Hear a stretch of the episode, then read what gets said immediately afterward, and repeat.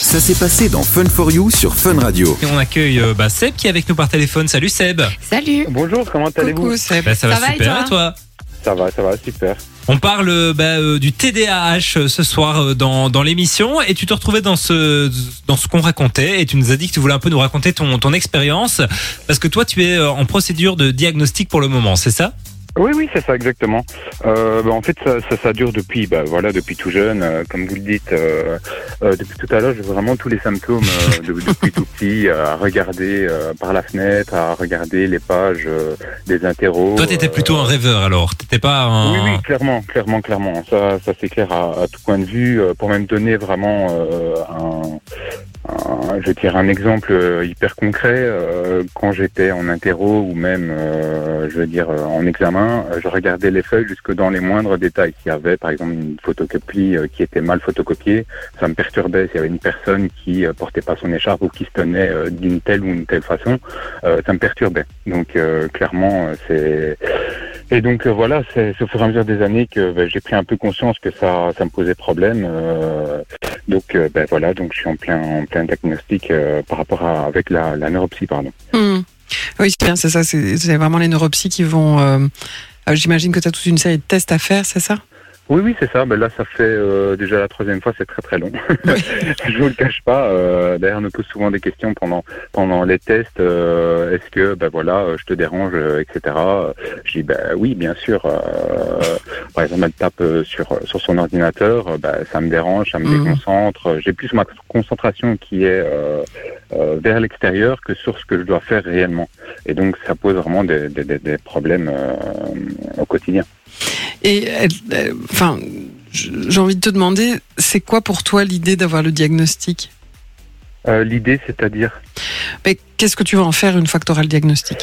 Euh, ben, je pense que quand on a le diagnostic, on peut enfin s'autogérer mieux et pouvoir trouver des, euh, comment dire, des, euh, des solutions par rapport à son trouble. Euh, donc, je pense que s'il est posé, euh, j'imagine que vous allez me dire, euh, avant, tu, tu l'avais certainement remarqué, mais voilà, il faut un diagnostic, un diagnostic, je pense, pour pouvoir évoluer et avancer dans la vie de tous les jours. Maintenant, s'il n'est pas posé, ben voilà, on se pose encore des questions, on cherche, on cherche, on cherche. Donc, euh, je pense que c'est important de se faire diagnostiquer correctement. En fait, ma question était pas tout à fait anodine. Euh, je pensais parce que euh, il y a évidemment un traitement qu'on donne beaucoup dans le cas euh, des TDAH, qui est la rilatine. hein. Je pense que Oui, tout le monde en a entendu parler. Euh, c'est vrai que euh, voilà, moi je suis pas, je suis pas nécessairement très très pro euh, ce genre de médicaments qui rendent dépendants, donc faut le savoir. Mm. Euh, et c'est vrai que chez des adultes, par exemple, qui ont pu mener éventuellement euh, une vie professionnelle, euh, voilà, qui, qui ont quand même fonctionné plus ou moins normalement malgré le trouble. Je me demande toujours s'il n'y a pas un risque de se retrouver avec une médication qui finalement n'est peut-être pas fondamentale et avec lequel on peut. Alors il n'y a pas que ça évidemment. hein, euh, Il y a toujours la possibilité de, de, comme tu dis, d'orienter la manière de se concentrer, de trouver des Mhm. trucs, hein, si je peux dire, euh, qui vont qui vont t'aider, mais euh, en se méfiant quand même de la rapidité où on peut mettre ce genre de médicaments en place. euh, voilà, et qui qui sont pas toujours très très Euh, oui, pas toujours quoi. Après, je je suis pas encore médiqué. Je pense pas non plus aller vers euh, vers vers ce vers ce, euh, diag- enfin, ce- cette médication là. traitement-là, Ça c'est ça c'est sûr. Euh, maintenant, euh, après, euh, faut, faudra un petit peu voir avec le, le neuropsych qui me proposera euh, par la suite. Mais euh, après, bon, il faut savoir aussi qu'il y a énormément de- d'effets secondaires par rapport à ces médicaments qui sont quand même assez Tout graves. Euh, si je me souviens bien, je pense que dans un cas sur euh, sur 1000, euh, il y a euh, possibilité de, de, de faire euh, un arrêt cardiaque. Donc c'est pas à prendre à la légère non plus. Non, chez les enfants, ça provoque, si je me souviens bien, des troubles de la croissance, par exemple. Ça a un effet sur la croissance. Et je- enfin, en fait, c'est des amphétamines. Hein, les, les TDAH, d'ailleurs. Donc, la- les gens qui, quand ils prennent du speed, se calment, alors que normalement le, le speed a un effet euh, stimulant. Euh, ça peut être une indication sur, euh, en tout cas, une piste de TDAH, puisque les amphétamines vont avoir un effet contraire chez les personnes qui, qui sont souffrant de ce trouble. Et donc, ils vont avoir un effet calmant de, de tout ce qui est amphétamine, d'où le, le côté euh, rilatine. Ce sont des amphétamines, en fait, hein, euh, Mhm. sous, sous, sous prescription, mais Oui. donc euh, voilà. Je, je- mais euh, donc c'est sûr que et j'ai des patients qui en abusent. Donc euh, voilà, je, je connais euh, un peu aussi ce problème-là euh, de la consommation de ce genre de médicaments. Euh, et je, je crois vraiment qu'à un moment arriver à alors, je pense qu'à comprendre euh, notre diagnostic, si on en a un, permet effectivement de percevoir les choses de manière différente. C'est pas pour ça que ça change ce qui se passe. C'est juste que tu comprendras mieux ce qui se passe. C'est plutôt ça. Oui, oui. Mais je voulais rebondir un petit peu sur ce que vous aviez dit un peu euh, juste avant. C'est vrai que moi, ça m'a posé énormément de problèmes dans mon parcours professionnel. J'ai changé Mm. énormément de métier. Hum. Euh, ça m'a toujours posé problème parce que ben, voilà, je suis attiré par vraiment tous les petits détails euh, en- environnants et euh, ça me pose énormément de problèmes. C'est sûr que après, quand on, on comprend le, la manière dont on pense, la manière dont on fonctionne, euh, là, on peut se dire voilà, là, il y a un problème, il faut s'arrêter, il faut regarder au- ailleurs ou euh, voilà avoir une manière euh, différente de, de, de réagir Oui. mais euh, c'est vrai que ouais, c'est- très compliqué. Et après si je peux dire euh, au niveau de la médication c'est vrai que les médecins sont directement une facilité de, de médication. Euh, voilà médicaments on voit si ça fonctionne. Si ça fonctionne tant mieux. Si ça fonctionne pas on voit autre chose. Mais je trouve qu'on devrait euh, vraiment commencer par euh, dans un premier temps euh, peut-être des thérapies euh, cognitives ou psychologiques pour appréhender vraiment ce comportement et pouvoir mieux le gérer plutôt que directement aller vers une médication qui pourrait porter euh, atteinte à la personne ou, autre chose. Maintenant, c'est vrai que je pense que chez les adultes, comme ils ont déjà un parcours de vie et qui sont déjà quand même insérés, pardon, insérés euh, euh, de manière plus normale dans un quotidien, euh, on va moins vite prescrire que chez les enfants, où je trouve que parfois c'est prescrit vraiment très rapidement, et parfois avec des diagnostics qui sont faits assez à la légère. C'est pour ça que je demandais aussi comment euh, ton diagnostic se posait. Il y a parfois, euh, on fait un rendez-vous, ah oui, oui, vous êtes un peu distrait, ah oui, bon, ok, vous êtes TDAH, hop là, on met une médication. Enfin, je, je l'ai déjà vu et entendu.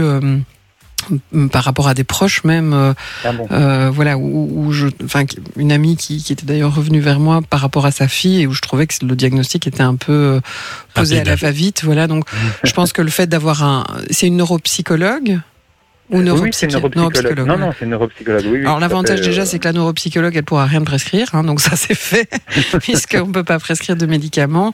Mais donc d'avoir ce testing, et de nouveau c'est un testing assez lourd, parce que j'avais moi euh, contacté un, un neurologue euh, que je connais bien euh, et qui est plutôt euh, plutôt soft sur les médications, qui m'a dit, ben oui, mais vraiment le testing doit être vraiment très important pour être sûr qu'on est face à un, TD à un TDAH et pas juste euh, voilà à quelqu'un qui est un peu plus distrait que quelqu'un d'autre. Euh, euh, sans, sans conséquences particulières. Quoi. Et concrètement, le testing, ça se passe comment? C'est en, en combien de phases En combien de temps?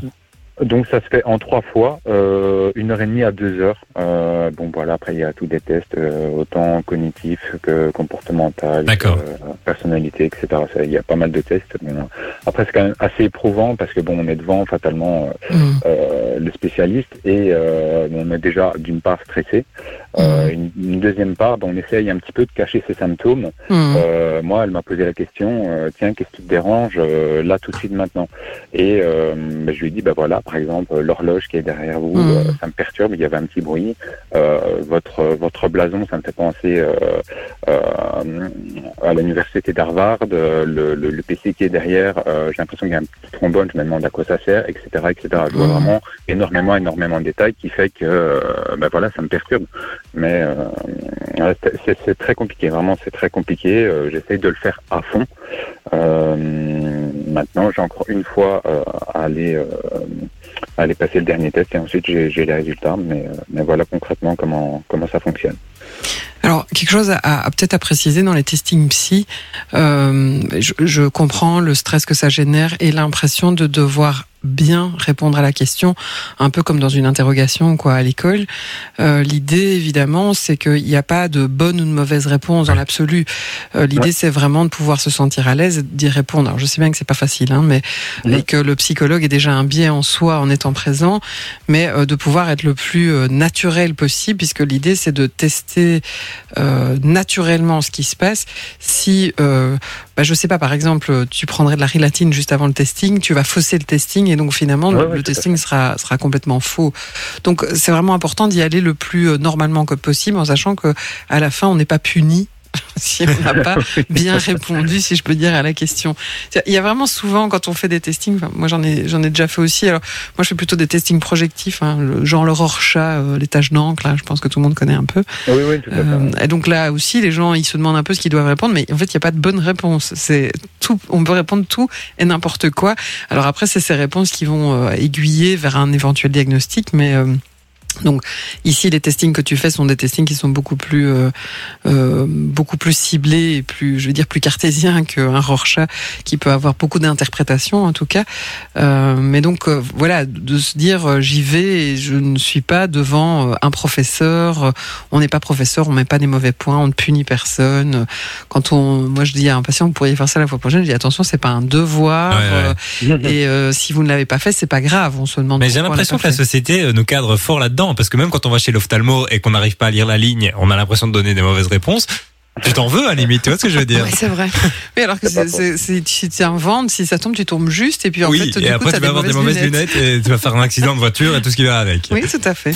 Du lundi au jeudi, De 19h à 20h, c'est Fun for You avec Partenamut sur Fun Radio.